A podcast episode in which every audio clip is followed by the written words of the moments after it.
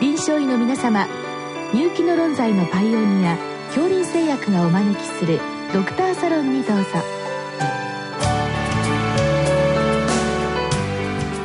今日はお客様に順天堂大学眼科准教授根岸隆さんをお招きしております。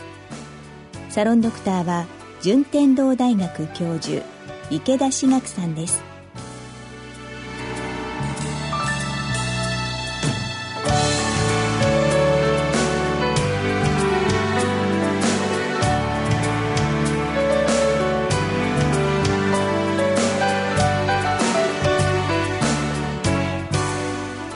根岸先生よろしくお願いいたします。よろしくお願いします。今日はちょっと私聞き慣れないご質問なんですけどスポットビジョンスクリーナー。これまあ眼科領域のものだと思うんですけども一体どのような原理で何を測るんでしょうか？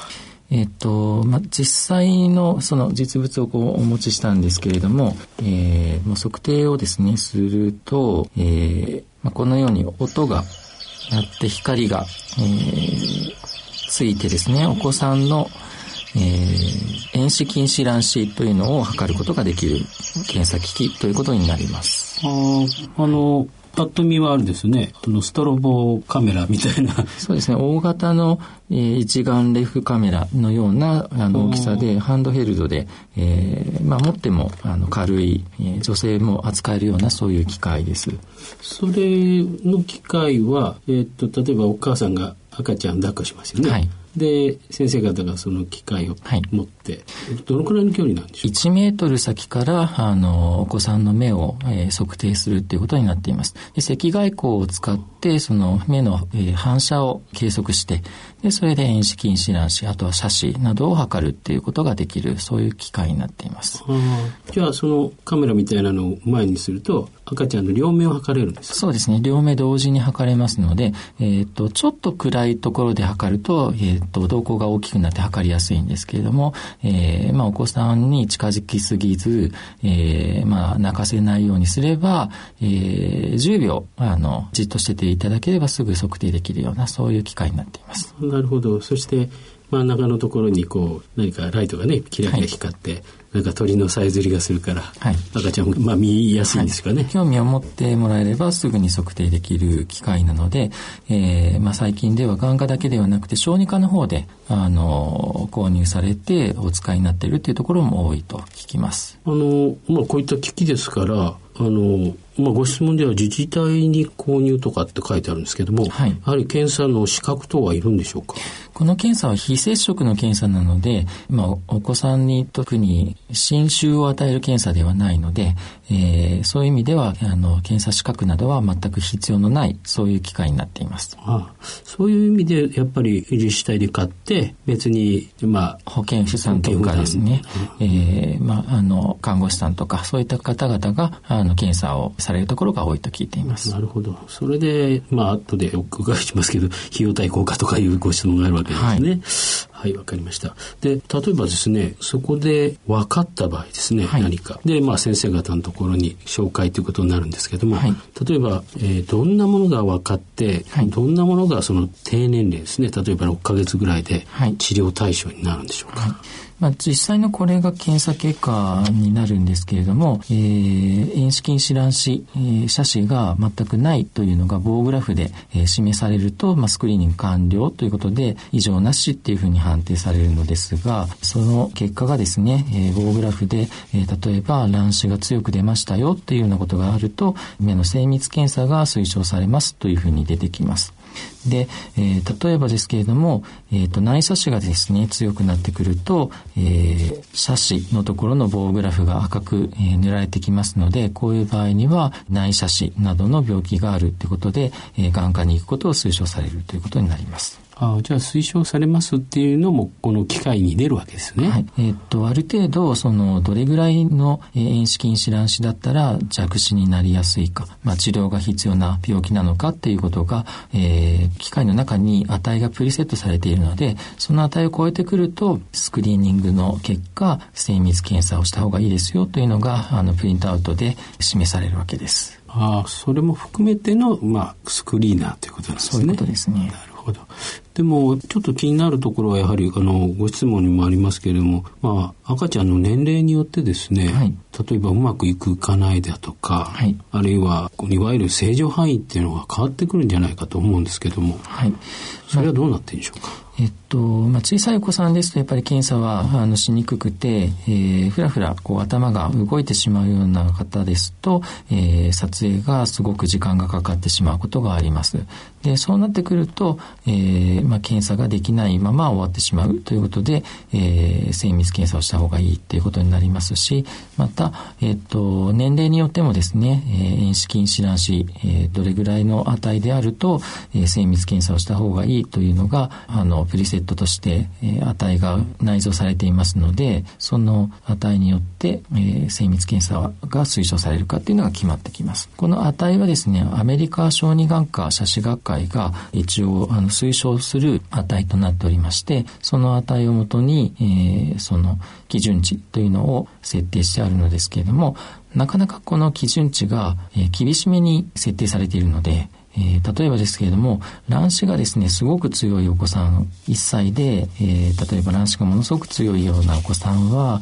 えー、この検査ですと、えー、精密検査が必要というふうになってくるんですけれども、実際に、あの、眼科に出していただいても、こういった卵子が強いお子さん、例えば1歳未満でメガネを処方してかけてくれるかっていうとかけてくれませんし、そうですね。はい。もうちょっと大きくなってくると、えー、さらに正確にあの値が測定できるっていうようなこともあるので、えー、卵子に関してはかなり、あの、えー、緩い設定を日本弱者士学会では推奨していまして、えー、ホームページにもその値が示されています。じゃあ、そのスクリーナーの値をその年齢によってこう日本独自の形で変えるっていうことは無理なんですね。もうセットされてるっていうことで。現在のところではアメリカの基準値がセットされているんですが、まあ、今後日本の運用値に変更していくかどうかっていうところを、えー、まあ、日本弱視者士学会、日本小児科学会と、えー、共同で、えー、まあ、このメーカーと相談しながら、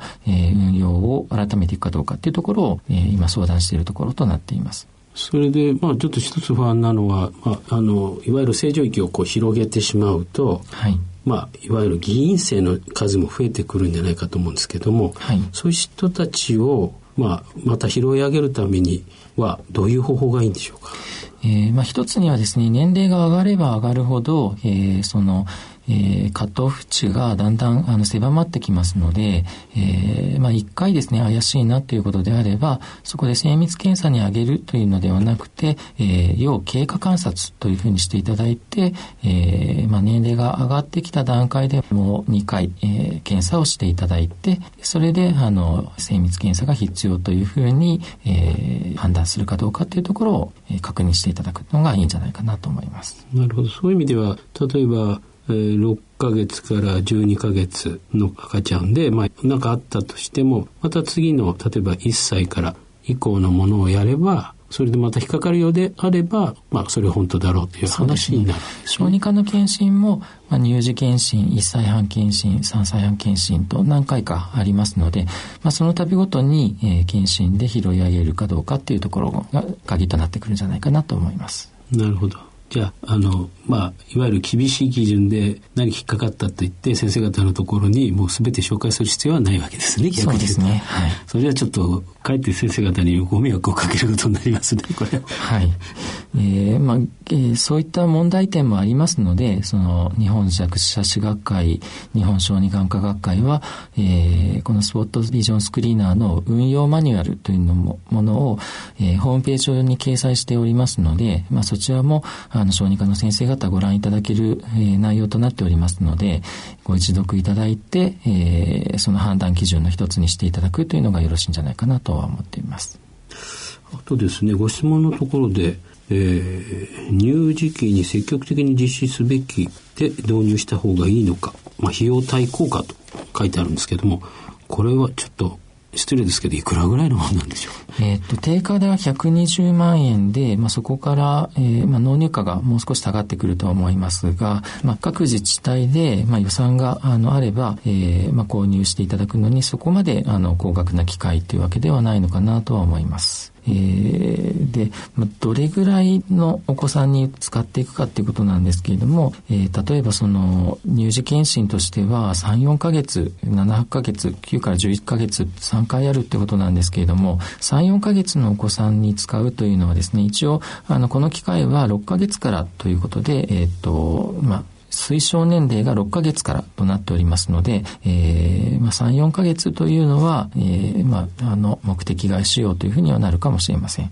えー、まあ、7、8ヶ月、9から11ヶ月っていうことで、あの、行うっていうのは非常に有意義かとは思うんですけれども、ただ、まあ、検査に、えー、小さければ小さいほどやっぱり検査が少し難しくなってくるっていうところ。また、えっ、と、そういった小さいお子さんに対して行って、その見つかってくるっていうのが、かなりの希少疾患になってしまうのではないかっていうところが、これをスクリーナーとして全員にその、えー、乳児に行うかどうかっていうところは、えー、まあ、議論が分かれるところではないかなと思います。先生、今、希少疾患とおっしゃったんですけど、6ヶ月未満のお子さんたちで見つけて治療をすべき疾患というのはどのようなものがあるんでしょうか？まあ、例えばですけれども、えっ、ー、と、内斜視ですとか、あとは先天白内障ですとか、あとは網膜疾患ですね。そういったものが、えー、まあ、挙げられるかなとは思います。だから、まあ、頻度はそんなにないわけですよね。えっと、まあ、内斜視ですと、えー、比較的頻度は高いかなと思いますが、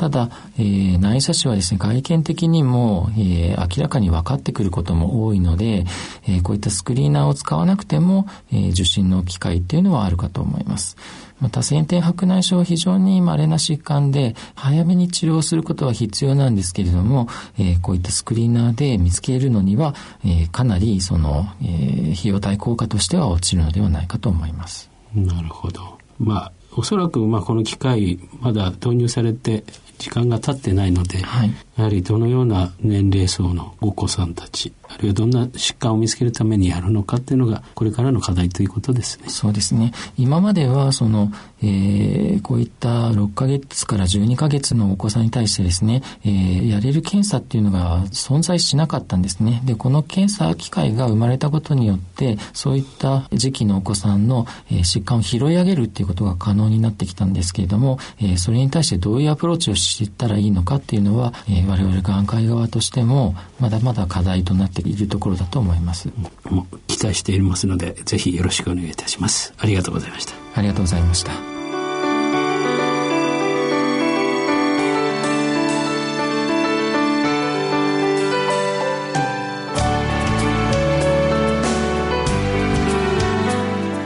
今日のお客様は順天堂大学眼科准教授根岸隆さんサロンドクターは順天堂大学教授池田志学さんでした。それではこれで恐竜製薬がお招きしましたドクターサロンを終わります。